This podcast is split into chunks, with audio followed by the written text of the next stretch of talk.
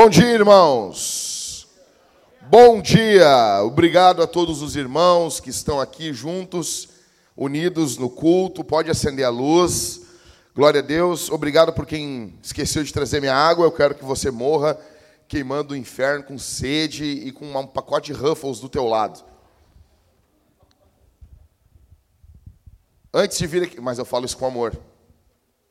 Antes de vir para a igreja, né, fui abrir para a Thalita ali a porta, ser cavaleiro, né, me ferrei. E arranquei um pedaço do dedo, mas um pedaço, ô Robson, tu não tem noção. Saiu muito, muito sangue. E como o homem é pouco dramático, né, ô Maico? Eu já achei, ah, não vou poder ir para o culto. Tem que ir para o médico. Acabou, acabou minha vida. Só, só a garrafinha tá bom, basta. Obrigado, varoa do Senhor. E foi terrível, cara. Saiu muito sangue, mas sobrevivi. Estou aqui. Então, assim, gente, você que está chegando aí, meu nome é Jackson, eu sou um dos pastores dessa igreja, eu vou ficar com esse meu dedo aqui. Ó. E hoje eu vi a importância do polegar. Os biólogos já dizem isso, os biólogos, os cientistas, o polegar é a causa da nossa evolução, né? Cara, a gente evoluiu por causa do polegar. Então, hoje eu já eu, eu desenvoluí, não sei se tem essa palavra, né? Então, foi evoluir, é só para ver se vocês estão atentos. Bom, gente, nós estamos numa série do Natal. O primeiro Natal ficou demais essa abertura, essa musiquinha, então, Levi, ficou fenomenal. Mas eu vi, eu vi que vocês estão se, se acertando aí e nós estamos muito felizes, tá bom? Gente, nós estamos em Mateus capítulo 1, você já pode ir para Mateus, Evangelho de Mateus capítulo 1, e Deus tem coisas belas e poderosas para falar conosco hoje aí na sua palavra. Mateus capítulo 1. Fica com a Bíblia aberta em Mateus capítulo 1 e não fecha. A gente vai meditar hoje no verso 18 até o verso 25. Vamos fazer essa leitura, gente? Todo mundo? Fica com a Bíblia aberta, não feche, que a gente vai analisar a Bíblia hoje. Vamos lendo o que Deus tem para falar conosco, tá bom? Mateus capítulo 1, verso 18. O nascimento de Jesus Cristo foi assim. Eu amo isso aqui, cara. Eu amo, eu amo o começo do verso 18. Eu amo isso aqui. O nascimento de Jesus Cristo foi assim. Eu amo, eu amo quando a Bíblia fala desse jeito imperativo. No princípio criou Deus os céus e a terra. Ah, não se explica. Deus não fica se explicando para a gente.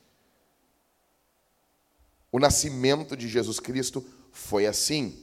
Maria, sua mãe, estava comprometida a casar-se com José. Mas antes de se unirem, ela achou-se grávida pelo Espírito Santo. José, seu marido, era um homem justo e não queria expô-la à desgraça pública.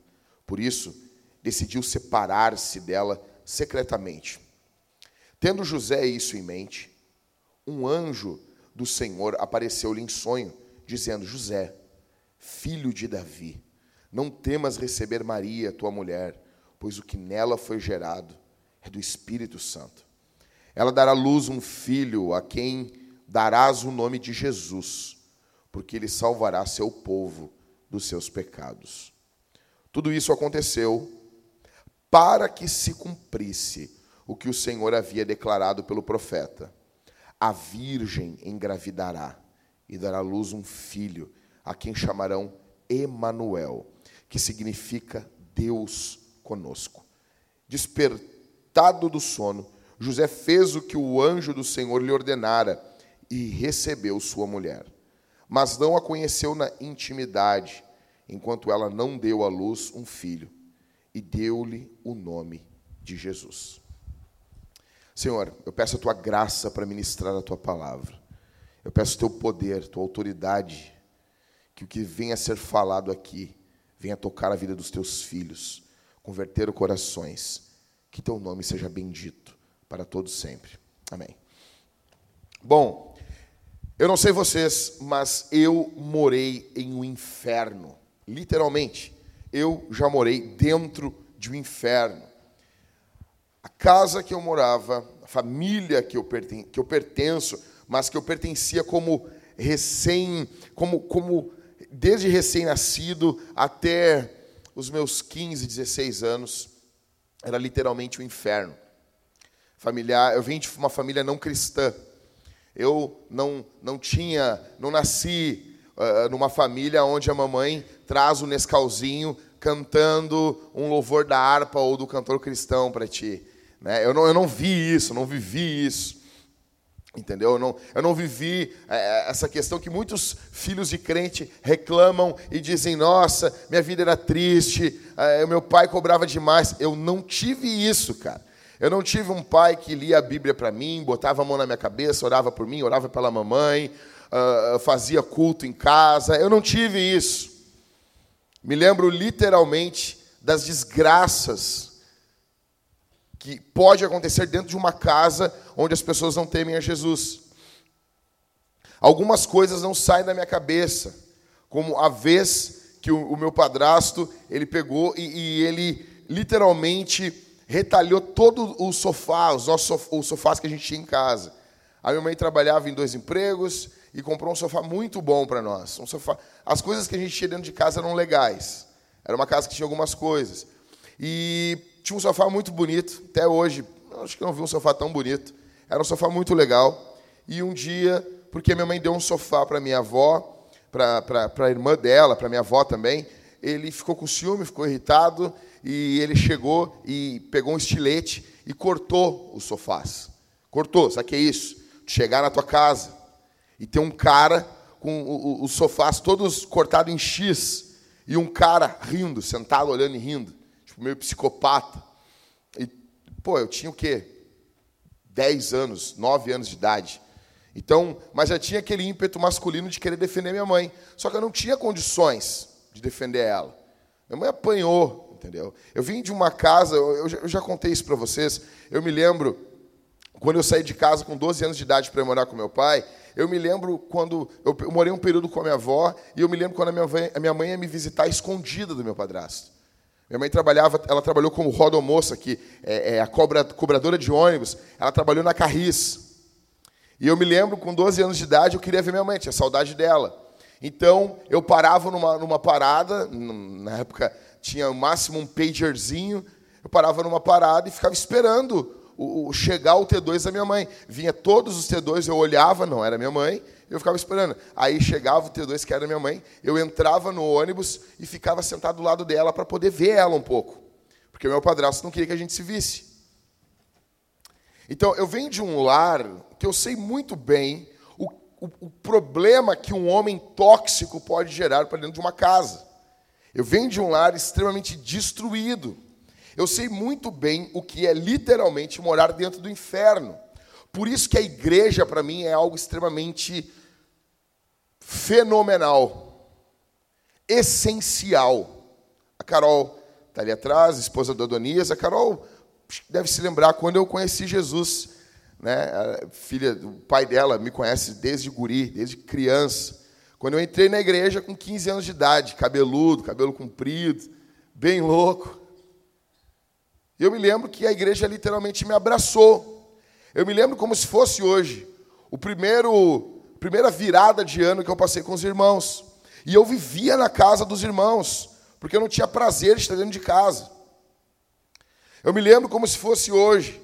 Nós, eh, os, os irmãos faziam uma vigília e faziam um culto na virada, um pedaço da virada fazia um culto. Nós passávamos orando, agradecendo a Deus. É, eram momentos extremamente felizes. Igreja toda reunida e eu me lembro quando as famílias, vamos orar pelas famílias, então tinha os caras que nem eu que estava sozinho ali. Então os pais, com as mães e com os filhos, chamavam os jovens, abraçavam a gente, recebiam a gente, cuidavam da gente. Mas eu passava uma semana na casa dos irmãos, perturbando. Porque eu venho de um lar extremamente quebrado pelo pecado. Você sabe o que é isso? Com certeza algumas pessoas aqui sabem o que eu estou dizendo. Você já viu teu pai trair tua mãe? Tratá-la que nem um bicho. Você sabe o que eu estou dizendo. Você já viu isso? Você já viu sua mãe sofrer? Já, você já morou dentro de um inferno? Você já viu uma família destruída, desestruturada? Você já viu isso? Você já já presenciou. Eu não estou falando discussãozinha. É, é, todo mundo quer se encaixar nesse contexto das pessoas. Ah, eu... Não, não, não, não. Tu xingar teu marido, o marido te xingar, não tô falando, eu não estou falando disso. Eu estou falando de coisa quebrada, destruída. Você já viveu isso? Você já viu isso? Em alguns casos, algumas mulheres fazem, o que elas fazem para resolver o problema do casamento? Elas engravidam.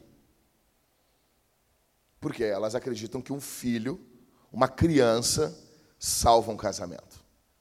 Aí vai ter um outro grupo de pessoas que posta no Facebook que filho não salva casamento. Filho não salva família. Você já ouviu isso aí? E tem um grupo que, que, que pô, vamos tentar salvar a casa, vamos tentar salvar a família. Vamos tentar ter um filho, talvez isso salve o nosso casamento, salve a nossa família. E daí tem um grupo que já surge dizendo não. Filho não salva. A questão é que Mateus talvez não salve a tua família, o teu filho. Mas a questão é que em Mateus capítulo 1 mostra uma criança salvando uma família. Mostra que bebê salva a família.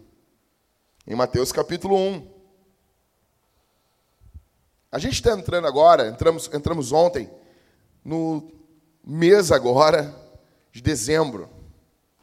Então você vai agora comprar algo no Zafari, vai no mercado, você vai sair, as pessoas vão dizer para vocês o quê? Boas. Hã? Essa é a forma que o mundo deseja algo bom para você. O cristão nunca diz boas festas. Acabou. Não diz. Ah, da onde? Porque eu estou dizendo. Eu estou dizendo e acabou. Mas quem tu é? Eu sou o Jackson. E azar. Crente não diz boas festas. Boas festas é a forma mundana de não falar Feliz Natal. Porque não quer reconhecer que nós comemoramos o nascimento de Jesus. Crente diz Feliz Natal. Pode até meter um e um próspero ano novo. Não tem problema. Mas crente diz Feliz Natal. Nós destacamos o Natal. Nascimento, vida, morte de Jesus, ressurreição, nós comemoramos isso. Afinal de contas, ontem era dia, ontem era o dia primeiro? Ontem, né? Era dia primeiro. Ontem foi o Dia Internacional da Luta contra a AIDS. Eu disse isso há um tempo, eu digo isso já faz algum tempo. Eu tenho a cura para AIDS. Eu tenho a cura. Sério. Não é pegadinha, é sério.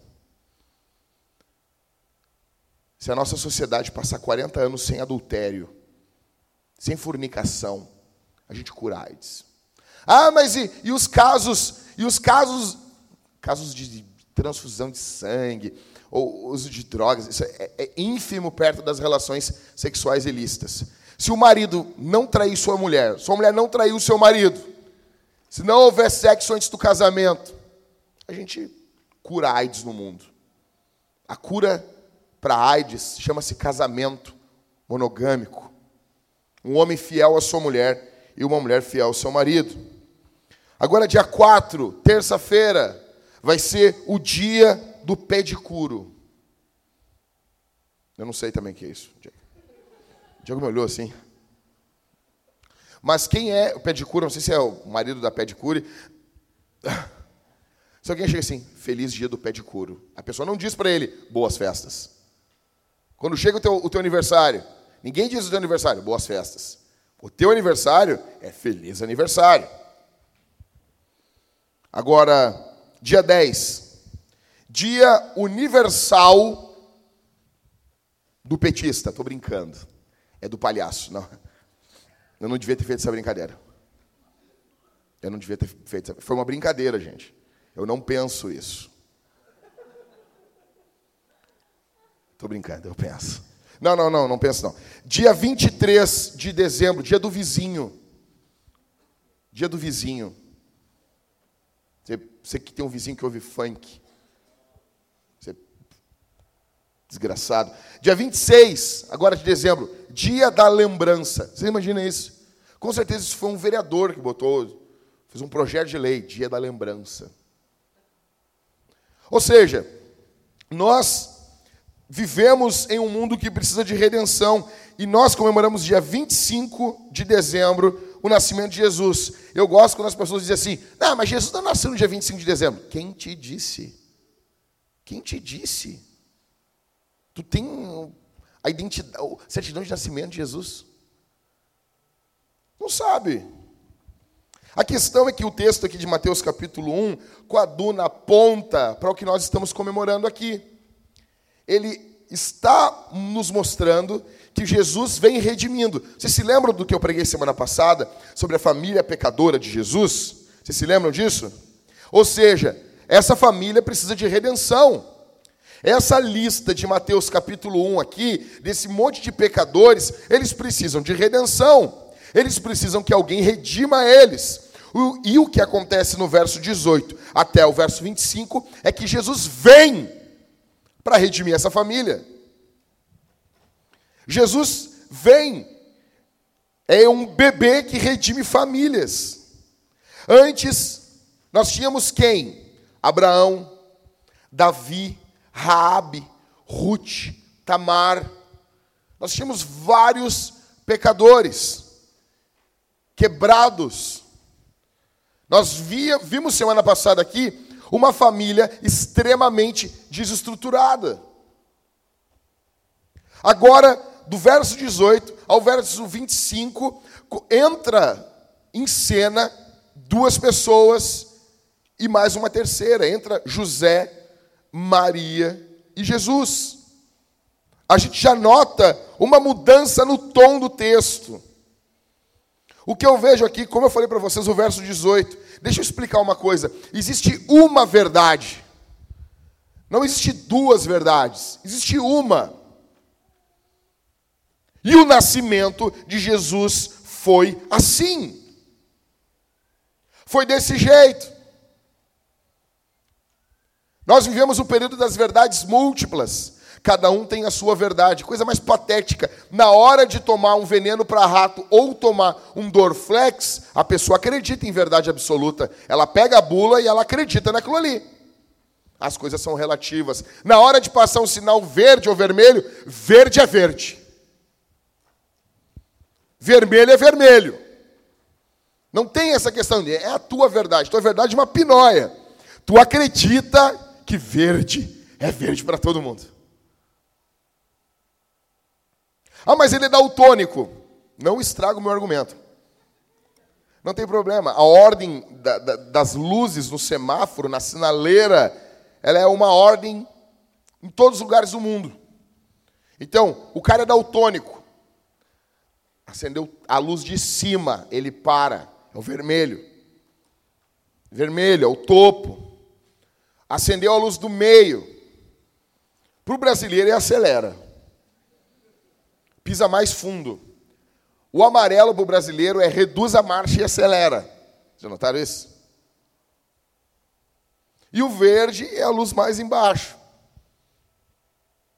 Existe uma verdade. Mas vamos lá. O que, que esse texto nos mostra que a gente acabou de ler? Em primeiro lugar, esse texto nos mostra uma mulher fantástica. Deixa eu explicar para vocês. Maria, deixa eu dizer uma coisa aqui. Maria é uma mulher fenomenal. Fenomenal fenomenal. Eu não falo, igreja protestante não pode falar o nome de Maria, né? Não fala o nome de Maria. Maria é uma mulher fenomenal. Existe uma tensão entre católicos e protestantes. Ou seja, os católicos adoram Maria. Eles dizem que não, é veneração. Adoram. Vão plantar a batata. A rainha dos céus. Não, também não é para tanto. Também não é para tanto. O peido de Maria fedia. Maria era uma mulher pecadora. Maria era uma mulher pecadora porque no cântico em Lucas ela diz que Deus é o salvador dela. Mas ela é uma mulher fenomenal. Então nós temos um extremo, os católicos, eles adoram Maria, a igreja da Santíssima, da Virgem Maria. Tudo bem, ela, óbvio que ela era Virgem Maria até Jesus nascer.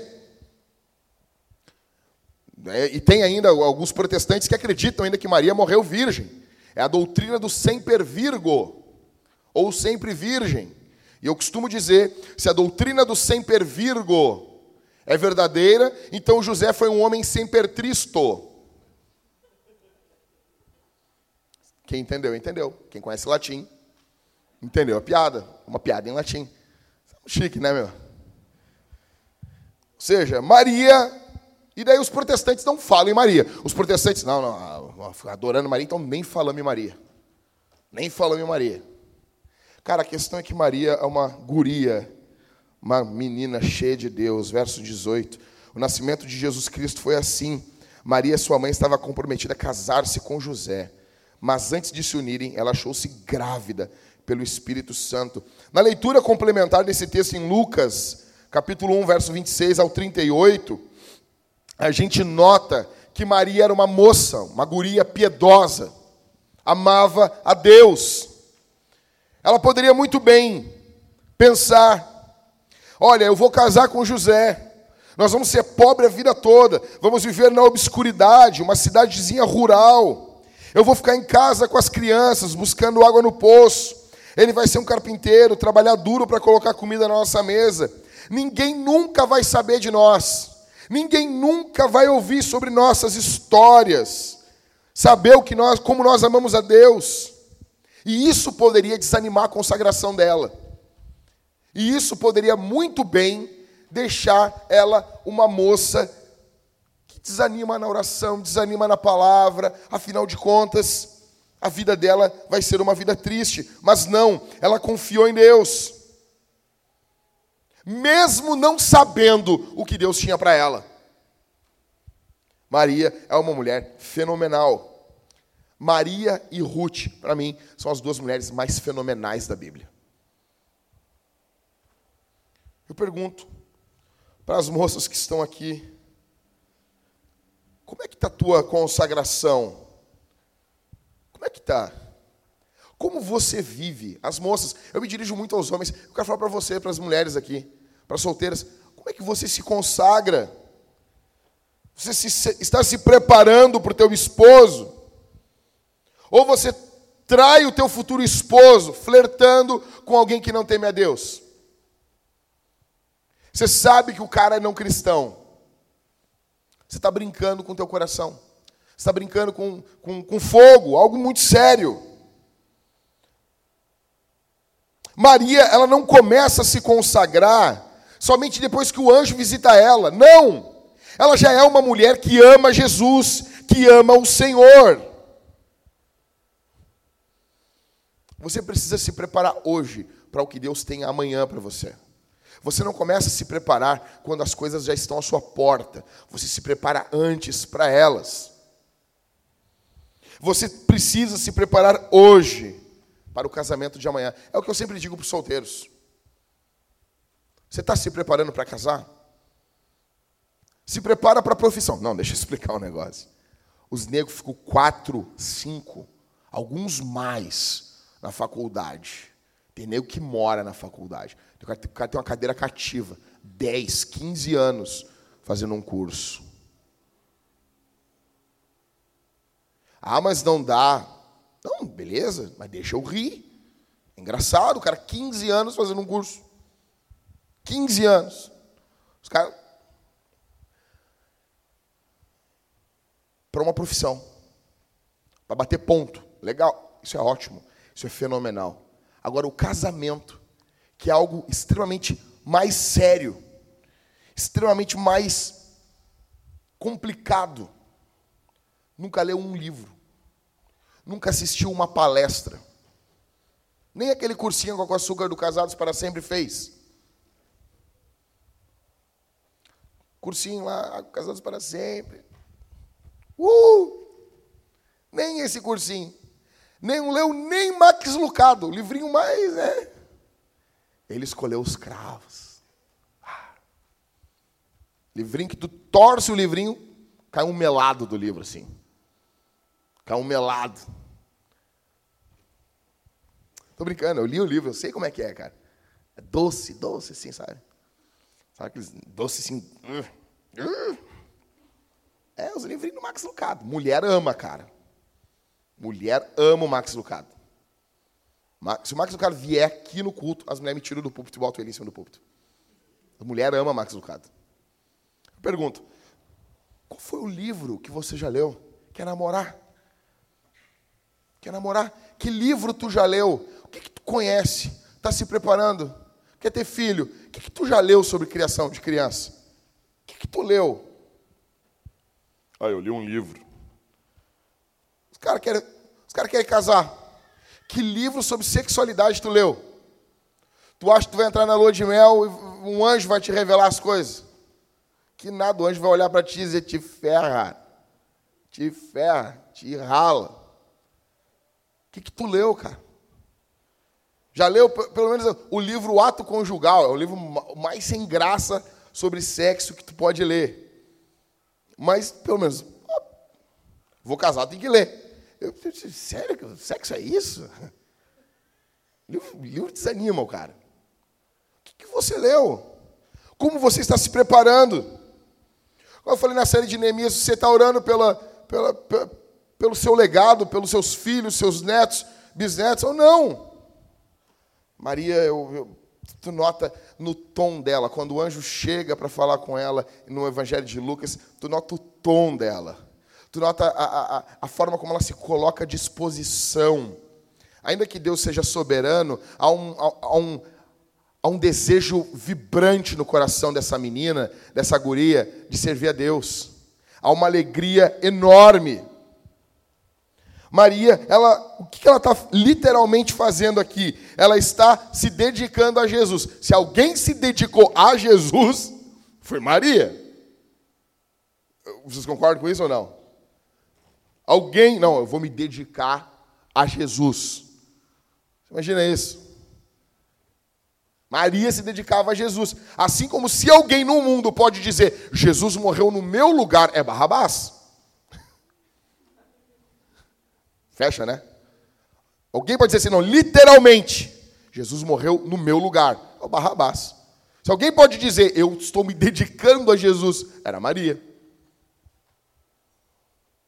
pergunto para as moças, para as gurias que estão aqui: vocês se dedicam a Jesus? Vocês pensam em Jesus quantas vezes por dia? Vocês acordam e lembram de Jesus? Vocês meditam, vocês amam Jesus? Ou vocês estão se escorando na espiritualidade do teu marido? Ou seja, não, meu marido ele, ele conhece a Deus por mim. Ele lê por mim. Ele ora por mim.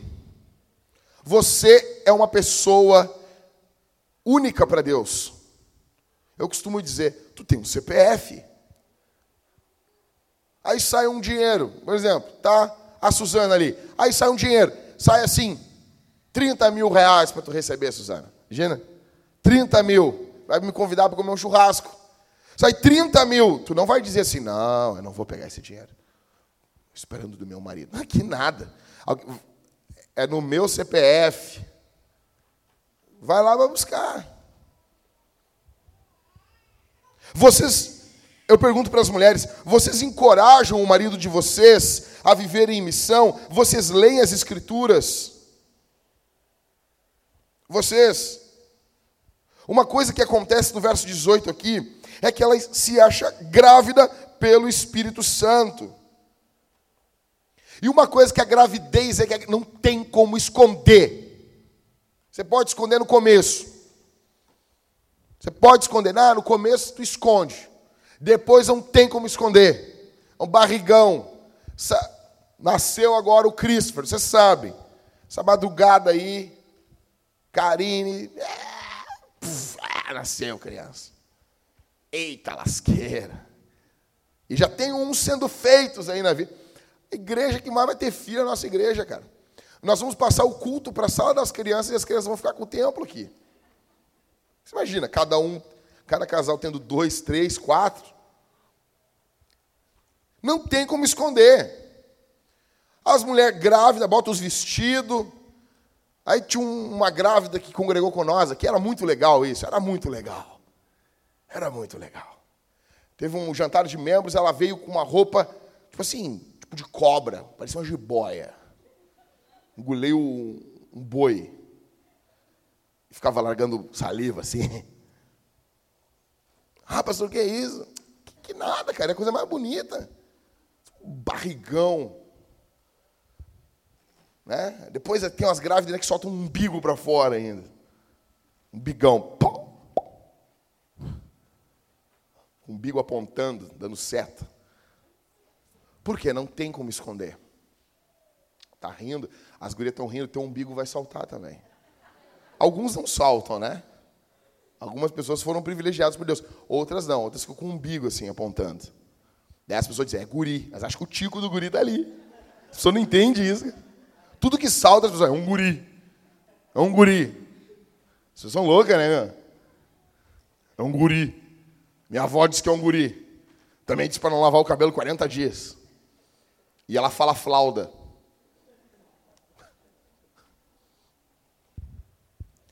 Uma questão é que a gravidez não tem como esconder. Maria está grávida. A situação aqui não é brincadeira. A gente está falando de uma moça que vive num povo que ela podia ser apedrejada se ela traísse seu marido. E noivado aqui não é os nossos noivados, que o nego noiva com todo mundo. Passa o rodo em tudo que é guria. Noivado em Israel é algo sério. E Maria está grávida e não dormiu com José. Ela pode ser apedrejada. Não tem como esconder. Não tem cinta. Não tem. Tu pode apertar, apertar, mas uma hora vai aparecer. Porque a gravidez é algo que não se esconde. Assim como a vida de Deus na tua vida. Se Jesus é gerado em você, não tem como esconder. Assim como Maria não pode esconder uma gravidez, se você ama Jesus, isso não se esconde. Isso não, não tem como esconder. Um cristão, ele não consegue esconder. Se Jesus está sendo gerado dentro de você, não tem como esconder isso. Todos notam uma gravidez e todos notam um cristão que ama Jesus. Todos. Todos. Eu pergunto para as mulheres que estão aqui, com vocês. As pessoas notam que vocês amam Jesus? As pessoas notam que vocês servem Jesus? As pessoas notam que vocês possuem Jesus? Ou não? Ou tu é um crente 007? Já viram isso aí? Não, eu não preciso falar para as pessoas que eu sou crente. Como não? Como não? Não, eu vou ganhar as pessoas sem palavras. Fazendo mímica. O único caso na Bíblia que alguém pode ser ganho sem palavra é no caso de um marido não crente. O apóstolo Pedro diz em 1 Pedro capítulo 3 que a mulher, se ela tem um marido não crente, ela tem que ganhar ele sem palavras. Submissão, amando ele. Escuta o que eu vou dizer aqui para as mulheres, as mulheres que estão aqui. Uma mulher crente é irresistível. O marido não resiste. Se é uma mulher crente, estou falando crente, que ama Jesus, é, é, assim, o cara tem que ter, o cara tem que pingar demônio para não se converter. Ping, mas pingar, negão. Se tu, é uma, se tu é uma mulher crente, que tu ama o Senhor, tu vai ser uma mulher que vai cuidar do teu marido de forma emocional, sexual, de forma espiritual. Você vai cuidar, você vai amar, você vai se submeter. E nesse texto o apóstolo Pedro diz que Sara chamava Abraão de Senhor. Você vai literalmente ter um relacionamento com o seu marido de honra. Você vai honrar o teu marido. E você vai ganhar ele sem palavras. Agora, o único caso, o resto na Bíblia, evangelho é uma notícia. Você tem que comunicar. Como ouvirão se não há quem pregue? O apóstolo Pedro, o apóstolo Paulo diz em Romanos 10. Como ouvirão? Eu pergunto, a conversão de você, minha irmã, onde você trabalha, onde você estuda, a sua conversão é algo claro, escandaloso como uma gravidez? Ou não? Ou as pessoas falam contigo assim, ah, ô, fulana, é muito, é muito legal. Tu não é uma crente chata. E, ó, escute isso aqui. Esse elogio é um elogio perigoso.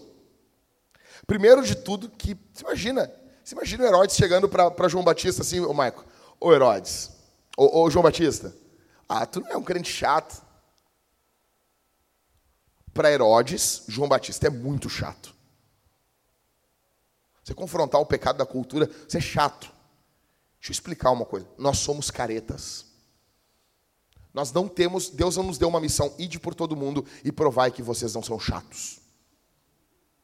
Alguns momentos, você não vai ser chato mesmo, porque você sabe, você convive com as pessoas, você vive com elas. Mas daí elas perguntam para você, e casamento gay? Sou contra. Com um sorriso nada. Sou contra. Ah, mas tu não quer a felicidade dos gays? Não. É brincadeira. É óbvio que a gente quer. A gente quer que todo mundo seja feliz. Seja feliz. Mas daí tu fala só para. Ah, e, e, e, pena de morte. Aí o cristão fala: sou a favor. Senta o dedo para a glória de Deus. Estou brincando. Mas assim, essas coisas fazem de você um cara careta. Um cara careta. Porque a conversão é algo escandaloso como uma gravidez. A conversão, ela é algo claro, explícito, como uma gravidez. Eu pergunto, você é o legalzão no trabalho? Você é o yes man? Você está em todas, você nunca censura ninguém. Você nunca confronta o pecado de ninguém. Então, legal. Então, bacana. Qual foi a última vez que um não cristão se perturbou com você? E diz, não, não te Quem, Qual foi a última vez que tu ouviu? Não te mete na minha vida. Crente tem que ouvir isso de vez em quando. Porque o crente ele é meio Unimed, a nossa vida é cuidar da sua. Ele tem uma pegada Unimed. Óbvio, cara. Para João Batista falar que Herodes estava com uma mulher que não era dele, ele teve que prestar atenção. Daí alguém disse assim: tira primeiro a trave do teu olho. Tá, tirei agora. Tá, agora deixa eu te ajudar aqui. Ou você é só o legalzão?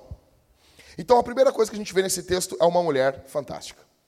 Segunda coisa que nós vemos nesse texto é um homem fantástico. Verso 19, verso 20. José, seu marido, era um homem justo. Olha só, legal. Você imagina? Maiquiel era um homem justo. Rodrigo era um homem justo. Legal? Isso é sério. Verso 19. José, seu marido, era um homem justo e não queria expô-la à desgraça pública. Por isso, decidiu separar-se dela secretamente. Tendo José isso em mente, um anjo do Senhor apareceu-lhe em sonho, dizendo: José, filho de Davi. Ou seja, lembra quem tu é, cara. Não temas receber Maria, tua mulher, pois o que nela foi gerado é do Espírito Santo. José, que tipo de homem é José? José é o tipo de homem que nós queremos que as nossas filhas se casem.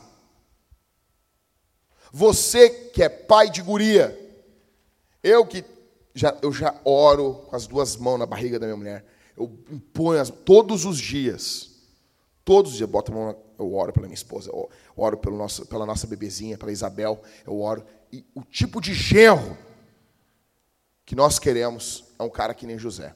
E você que tem um filho homem, macho, boludo, você quer ter um filho como José. Esse cara aqui é fenomenal. Ele é fenomenal. José primeiro, ele talvez ele é um pouco mais velho, sim, ele não é, não tem a idade de Maria, mas ele é um homem extremamente sábio. A Bíblia não diz que nós ficamos sábios com a idade. Primeiro, muitas pessoas ficam mais sábias com a idade. Muitas, muitas, muitas e muitas. Só que muitas pessoas não ficam. Eu fui levar a Thalita uma vez no médico, cheguei lá, a Thalita estava doente, e tinha um senhor de uns 60 anos de idade. Idade para ser meu pai. Aí ele, eu sei que não parece, mas tinha. Aí ele chegou, a, a mulher dele tinha a idade da minha esposa.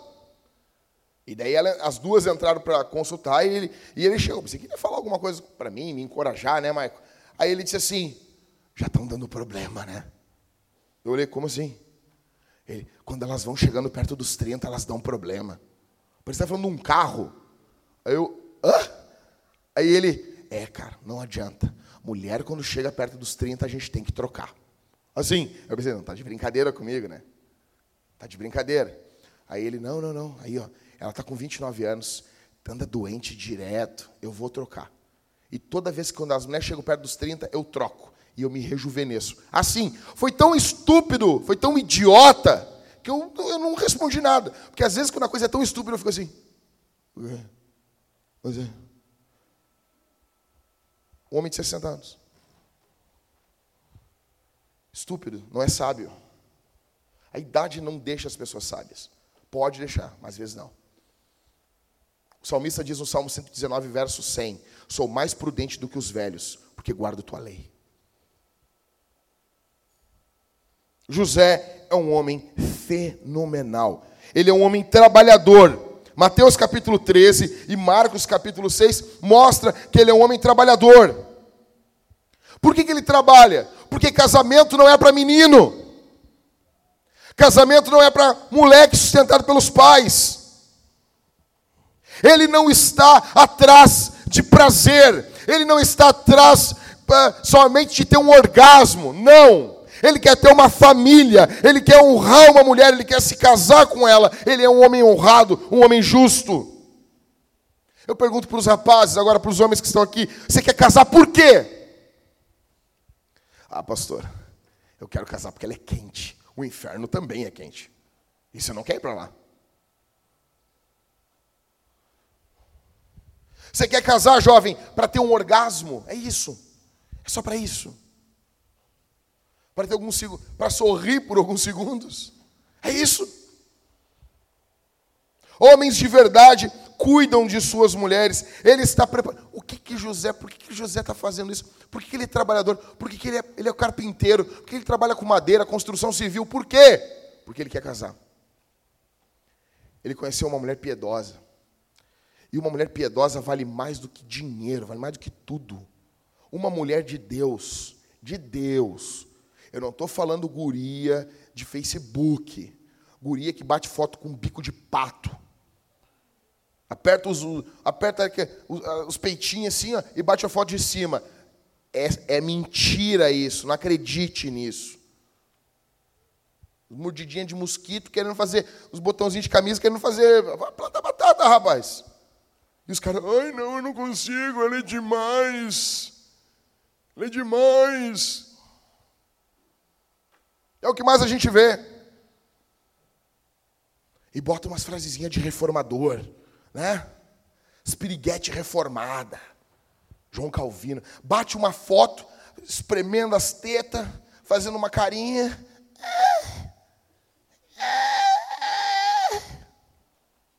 e bota uma frasezinha do Spurgeon. Se o Spurgeon tivesse vivo, ele ia chegar do lado da guria, sair um fogo do nariz do Spurgeon, ia queimar a guria. Ia morrer na hora.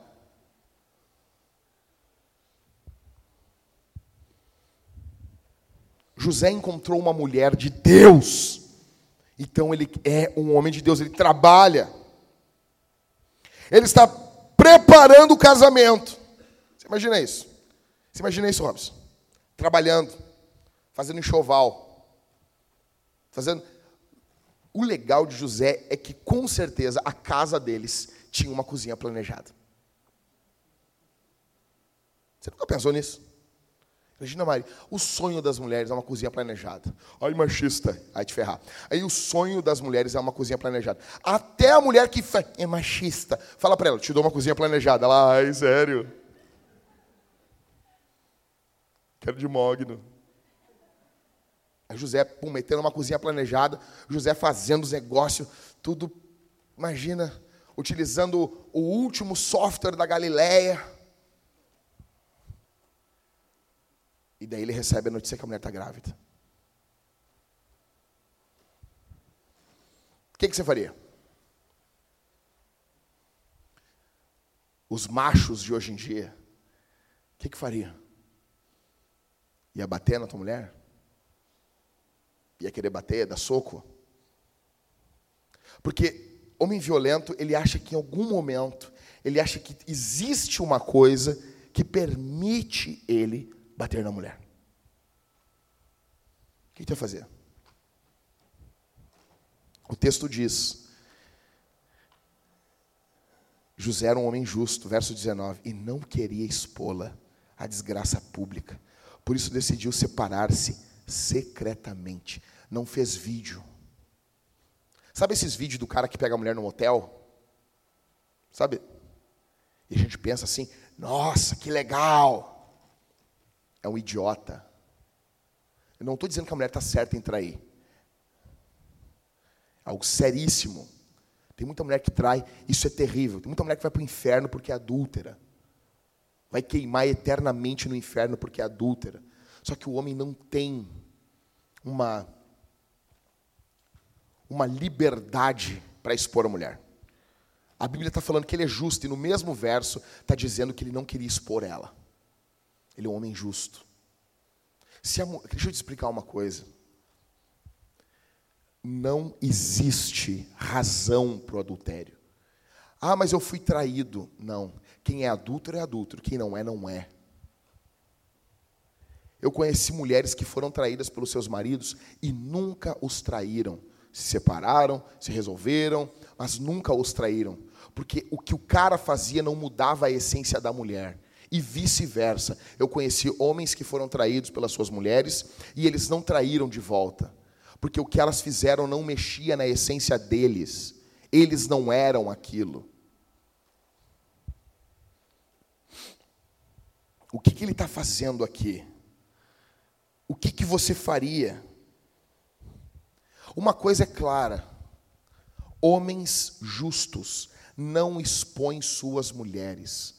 E aqui eu não estou falando de adultério. Um homem de Deus não expõe a sua mulher. A sua mulher é cuidada, guardada, protegida. Não expõe. Não expõe. Ele vai deixar ela, verso 19. Ele não queria expor a desgraça pública, por isso ele decidiu separar-se secretamente, sem vingança, sem ódio, sem rancor. O coração podia estar quebrado, podia estar triste, provavelmente estava. Provavelmente ele está decepcionado. Ele não confia nela, ele não acredita nela. O texto mostra essa tensão. Ele vai abandonar ela. A família vai ser destruída por um aparente pecado, por uma aparente desgraça, por um aparente adultério. Está tudo caminhando para o divórcio, está tudo caminhando para o caos, está tudo caminhando para um momento aonde nós não nos veremos mais. Só que no verso 20 Deus intervém. Deus se mete, Deus bota a mão dele graciosa nessa família que já está passando por primeiro, pelo primeiro drama. Os pais de Jesus quase se divorciaram. Jesus quase foi filho de pais divorciados. Deus intervém, verso 20. Tendo José isso em mente, um anjo do Senhor apareceu-lhe em sonho, dizendo: José, filho de Davi. Olha só que lindo isso. José, um carpinteiro. O anjo lembra ele quem ele é: filho de Davi. Se tem uma coisa que Deus faz com seus filhos, é encorajar os seus filhos, é trazer esperança. E às vezes, e eu falo por mim isso, nós nos focamos muito no sermão, no pecado. E isso não é errado quando nós nos focamos no pecado, mas nós damos pouco espaço para esperança, para redenção, para boa nova do Evangelho. Evangelho é esperança. O anjo diz: José, filho de Davi, não temas receber Maria, tua mulher. Olha que lindo isso. Ela é tua pois o que nela foi gerado é do Espírito Santo. Famílias destruídas, eu quero, você que faz parte de uma família destruída, eu quero dizer para vocês: milagres acontecem, Deus intervém, Deus cuida da sua família, Deus pode renovar o seu casamento, Deus pode salvar o seu filho. Deus pode transformar o seu marido. Deus pode mudar a vida da sua mulher. Deus pode transformar o seu casamento, que hoje está envolto em trevas, e transformar ele para um casamento que glorifica o nome de Deus. Eu pergunto: você deixou de acreditar em milagres? Você se tornou um pouco cético Você se tornou, por acaso, um pouco frio. Você não crê em milagres. Você pensa assim: olha, as coisas estão fadadas a serem sempre do mesmo jeito. Eu noto isso. Tem muita gente que pensa assim: olha, as coisas serão sempre do mesmo jeito. Estamos fadados a viver sempre a mesma vida. Eu pergunto: você acha isso? Você acha que Deus não está olhando a tua casa? Você acha que Deus não está olhando a tua família? Você acha que Deus não está prestando atenção no teu sofrimento? Deus tem um roteiro para as nossas vidas. José tinha um plano, mas Deus tinha outro. José tinha um plano, José tinha uma ideia, mas Deus tinha outro. E o propósito de Deus não era só diferente do propósito de José, era muito melhor. O que Deus tem para as nossas famílias é sempre melhor. Que Deus tem para tua casa é melhor do que você tem. Os planos de Deus são melhores. José tem um script, mas Deus tem outro script. Então, pregador, o que eu devo fazer? Ame tua mulher. Teu papel é esse. Teu papel é esse. Ame tua mulher, não exponha tua mulher. Ame ela. Ame ela. Eu pergunto, você, homem, você que está aqui, você já se frustrou porque você imaginou coisas para sua família e a situação atual não é essa? Homens que estão aqui, vocês estão frustrados por não proverem algumas coisas que queriam prover para vossas mulheres? Um homem que ama a sua esposa. Eu, ó, escuta aqui. Deus não nos chamou para termos uma dondoca em casa. Mulher de Deus não é dondoca.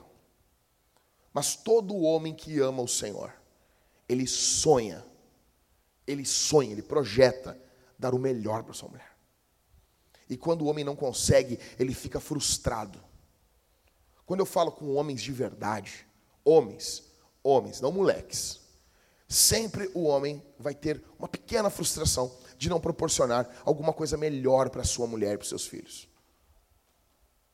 Um homem, eu queria fazer isso queria fazer um agrado. Por exemplo, tem um lugar que a tua mulher quer viajar. Tem um lugar. A minha esposa tem o sonho de ir no Egito, na Índia, Rio Ganges. Eu sei, Daniel, tu já foi, mas eu vou fazer o quê? Fazer o quê? Aquele lugar limpo.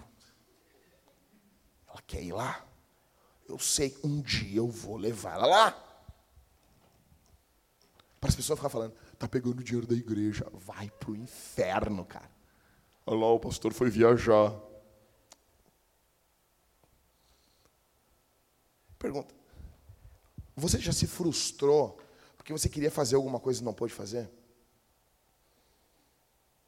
Quero dizer uma coisa para você: acima disso está o Senhor que cuida da tua casa que tem um plano para a tua família, que tem um projeto melhor do que o teu projeto para a tua casa. Busquem a Deus, homens. Confiem nos planos de Deus. Entreguem as vossas famílias para o Senhor. Diga, Deus, aqui isso aqui, aponta, bota a mão sobre a tua mulher, sobre o teu filho, junta eles, abraça eles, abraça, que nem um protetor, que nem um gladiador, abraça, protege e diz, e pede, impetra, clama, invoca a bênção de Deus sobre a tua casa. Diz: aqui está o que eu tenho de melhor, Senhor. Aqui está o meu tesouro. Protege, protege o meu tesouro, Senhor. Protege a minha casa Invoca sobre o teu filho, sobre tua esposa, a bênção de Deus.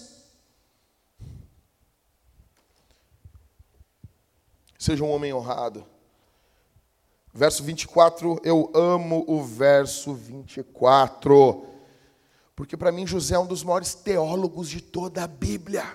O anjo fala com ele. Deus manda ele fazer algo. Verso 24. Despertado do sono, José fez o que o anjo do Senhor lhe ordenara e recebeu sua mulher. Não fica perguntando, né? Olha só, Christopher, eu, li na Bíblia que tal coisa. Eu queria saber o que tu pensa disso. A primeira coisa que a gente faz ao ler um texto bíblico é dizer amém. A primeira coisa que você e eu devemos fazer é dizer amém. Tu quer ver, tu quer ver uma? Chega em casa hoje e posta na, na, no Facebook. É 1 João 4,8, se não me engano. Deus é amor. Vai vir um crento chato. Vai ser justiça também.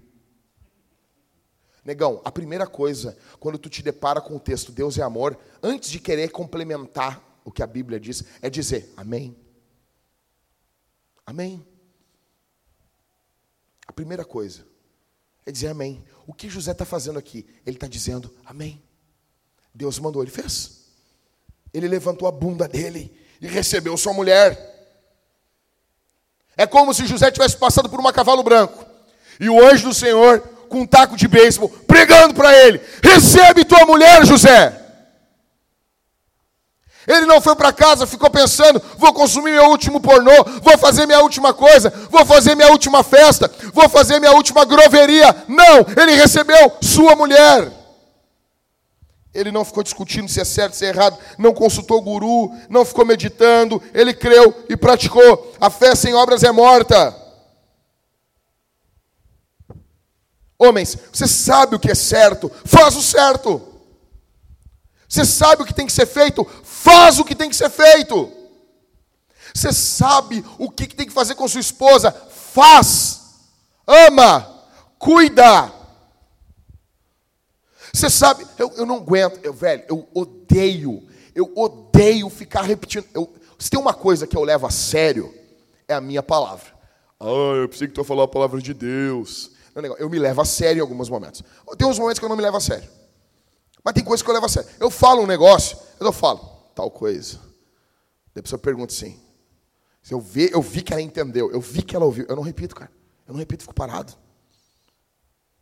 Eu, eu não vou repetir, velho. Fico parado assim. Não, por quê? A pessoa sabe. A pessoa sabe o que tem que fazer. Nós homens, nós somos muito estúpidos às vezes porque nós sabemos o que devemos fazer. Nós sabemos, fala com o cara, o cara sabe que tem que abrir a Bíblia para a mulher em casa e ler para ela. Tem que orar por ela. Ele é o sacerdote da casa. Eu já expliquei para vocês isso um milhão de vezes. Ele sabe. Daí eu falo com os caras, os caras, ai, tá difícil. Tu o quê, cara? Ai, eu só queria um abraço. Está que nem o padre Fábio de Belo agora. Cara chegou e disse: Quero agora cumprimentar as pessoas só com um meneio de cabeça, para não tirar o cremezinho de caju que eu boto na mão. Hum. Hum. Hum. Cremezinho de caju. Não, usar um cremezinho na mão não tem problema. O homem tem que ter um creme na mão. Passar, é óbvio que tem que passar. Porque o homem toca a mulher com a mão. Vai pegar fazer um carinho com a mão de pedreiro, risca o rosto da mulher, uma cicatriz, assim. Isso é um animal. Não, creme é coisa de boiola. A mulher é cheia de risco, assim. Óbvio de passar um creme. Óbvio. Óbvio isso. Se um creme abala a tua masculinidade, negão. Mas tu não vai deixar de cumprimentar as pessoas para não tirar o cremezinho de caju da mão. Nós sabemos o que devemos fazer. Nós sabemos o que é ser homem, o que é carregar o peso da masculinidade. Qual a dificuldade para vocês avançar e cuidar da casa de vocês? Primeira coisa que nós vemos nesse texto, em primeiro lugar, é uma mulher fenomenal. Segundo, é um homem espetacular.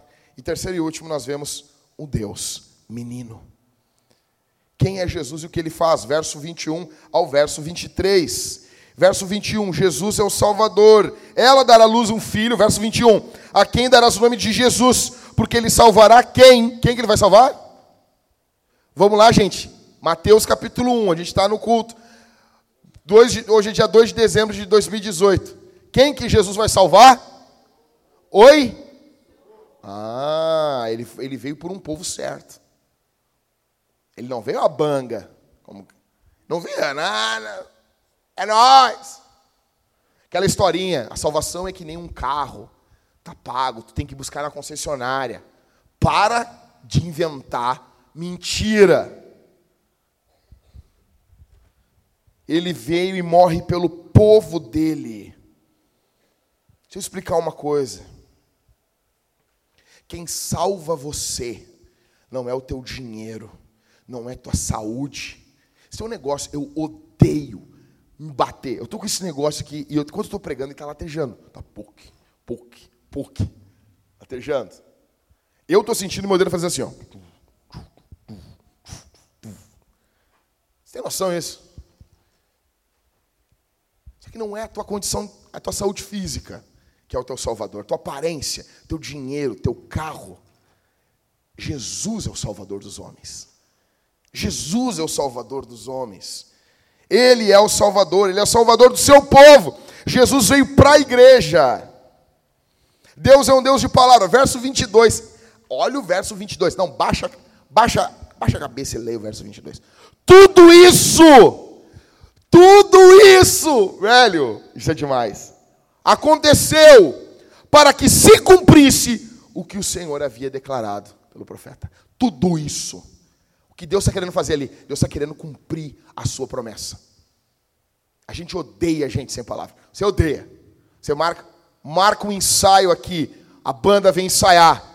Todo domingo tem desculpa. O universo conspira contra você.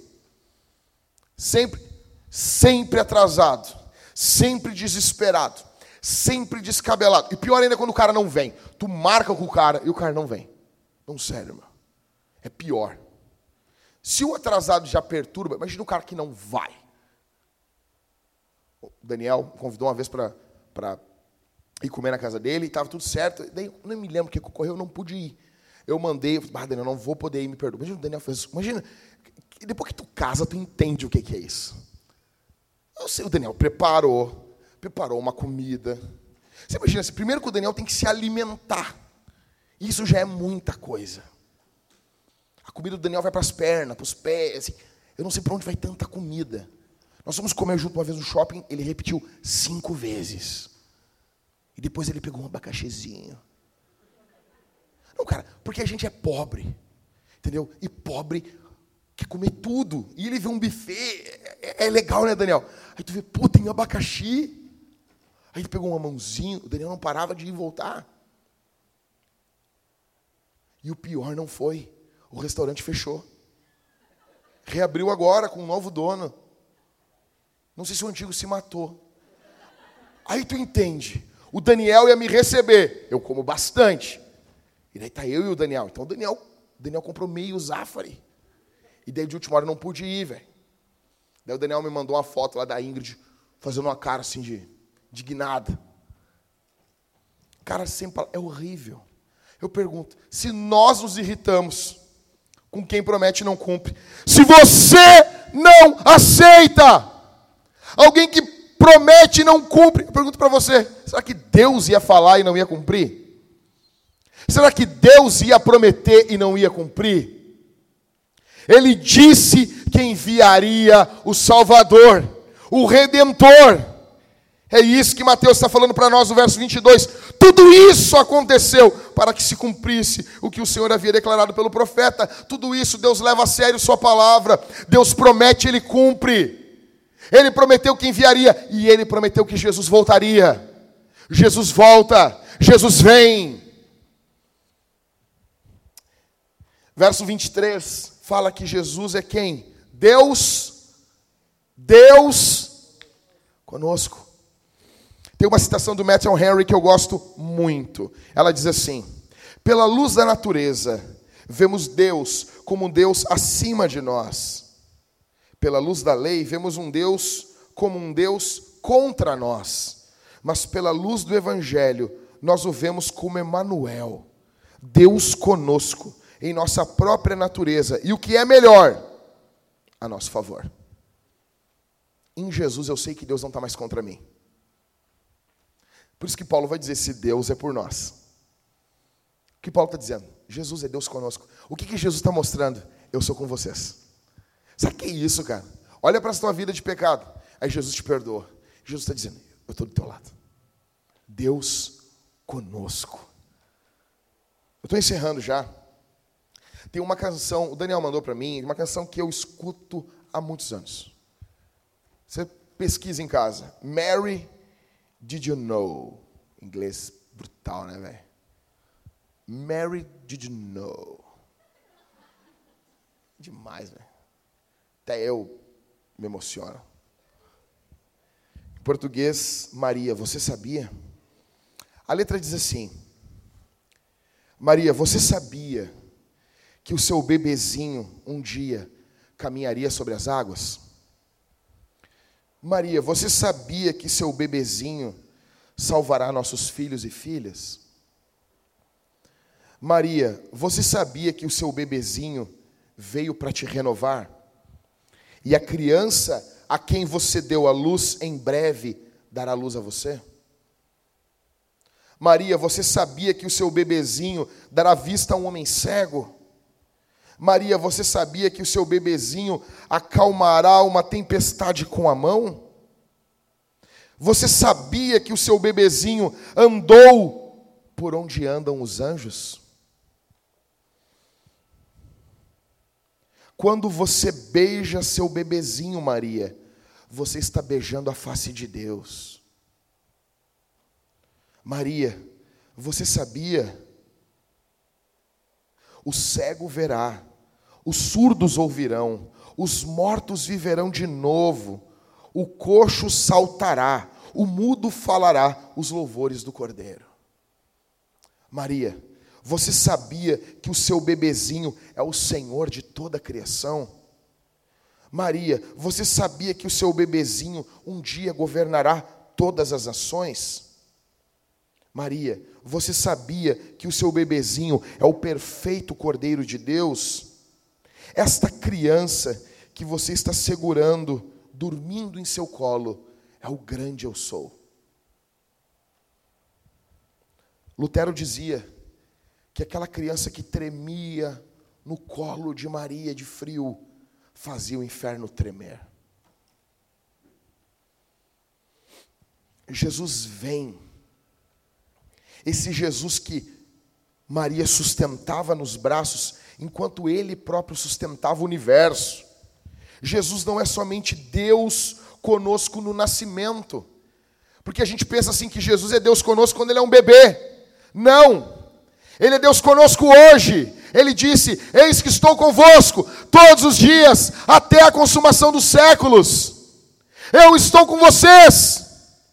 Por que, que nós plantamos igrejas? Por que, que nós estamos em missão? Por que, que nós amamos falar de Jesus? Porque Ele está conosco.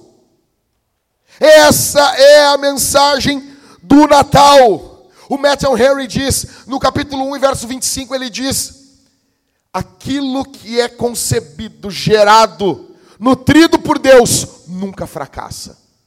Por que, que Jesus triunfou? Porque é Deus e foi gerado por Deus.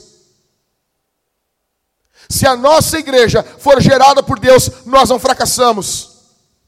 Se a criação do teu filho for gerada por Deus, não fracassa. Se o teu casamento for gerado por Deus, não fracassa.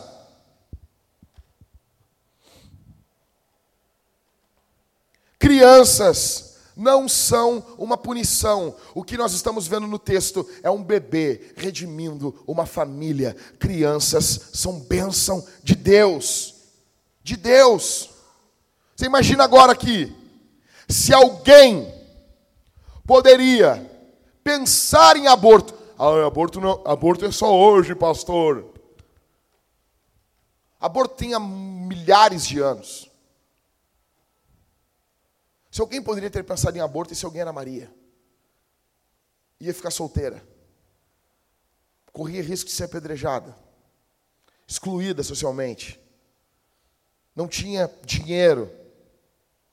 Se alguém poderia pensar em aborto, esse alguém era Maria. O problema é que muitos dos dias de hoje nós falamos contra o aborto, estou encerrando mesmo. E nós falamos contra o aborto só que a gente, na prática, a gente aborta mentalmente as crianças da nossa mente. Porque a gente pensa, no fundo, no fundo do fundo, que criança não é bênção. A gente não tem uma visão bíblica da coisa. A gente não tem uma visão bíblica da coisa. Então, eu sou casado, cara, há 13 anos. Nós sentamos por mais de 5 anos. A minha esposa tem um problema hormonal, não poderia engravidar antes. A gente está um total de uns 7 anos projetando ter filho. Aí, quando a gente fala com as pessoas sobre criança, sabe aquelas pessoas sem noção, vê uma mulher um pouquinho mais gordinha e diz: Ai, gravidinha. Que pra mim é tranquilo isso aí, velho. Né, Maico? Não é comigo. Ou seja, a gente pensa, aí eu vejo as mulheres respondendo: Não, não, não, não, Deus me livre. Que isso, cara? Eu não estou falando de AIDS. Eu não estou falando de câncer. Eu não estou falando de doença, de morte. Eu estou falando de um bebê. A forma como nós respondemos já mostra que na prática o aborto não é uma coisa tão ruim para nós, não. Você pergunta para as pessoas. Você fala com os caras, os caras primeiro querem o quê? Não, primeiro eu quero fazer isso, depois eu quero fazer aquilo, depois aquilo outro. Deus me livre de acontecer de ficar grávida. Uma irmã, uma amiga minha da Talita, a mulher engravidou começou a chorar. Nós tá chorando de alegria. Estava triste porque estava grávida. Sério? Imagina isso. Eu perguntei, é do leiteiro? Não, porque só podia ser. Não, não é. É do padeiro. É do vizinho. É de um irmão da igreja, não é do teu marido. Não, é do meu marido. Então por que está chorando? Por que tu está chorando?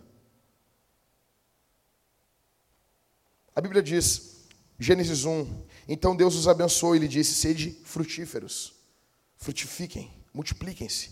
Isso é bênção. Olha o que diz. E Deus os abençoou e disse: Frutifiquem. Salmo 127 diz que os filhos são herança, bênção do Senhor, como flechas na mão de um guerreiro. Teu filho é como uma flecha. O que, que o Natal é? O Natal é Deus se importando com a nossa vida desde o momento que nós somos bebês. Porque se bebês fossem algo perfeito, não precisasse de redenção, Jesus não teria vindo ao mundo como um bebê. Pelo fato do teu filho, teu neto, teu bisneto, teus bebê, ser tudo pecador, Jesus tem que vir nos redimindo desde a infância. Então agora o que nós vemos aqui é um bebê redimindo famílias.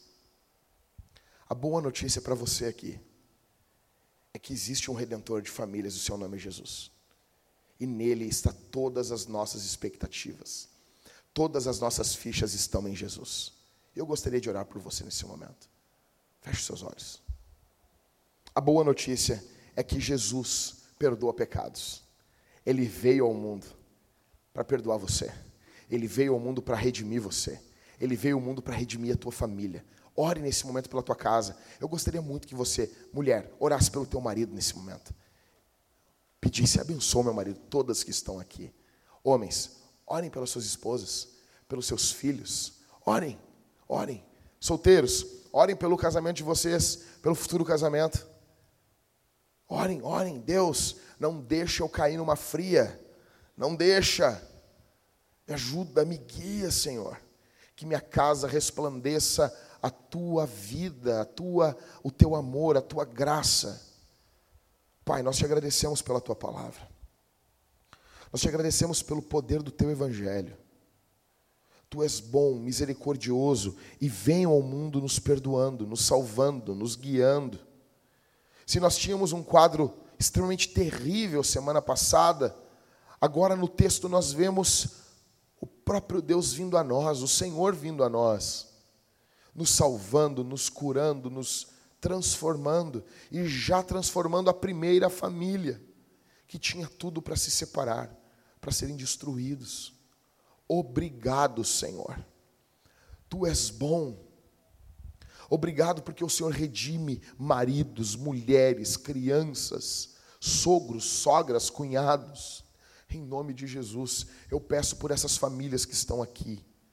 Cura essas famílias Transforma essas famílias que estão aqui, Senhor. Proclama o teu amor dentro dessas casas, no nome de Jesus. No nome santo, poderoso, misericordioso de Jesus, transforma essas famílias que estão aqui. Ó oh Deus, que a tua salvação alcance o marido não cristão, a mulher não cristã, os filhos que estão começando a se perderem, que a tua graça, a tua palavra, o teu amor vá aonde nós não conseguimos ir, que as divinas influências do Espírito Santo entrem nessa casa, trazendo salvação, graça, amor e perdão, no nome de Jesus. Transforma, redime. Nós te agradecemos por tudo. Obrigado por ouvir nossa oração, Senhor. No nome de Jesus. Amém.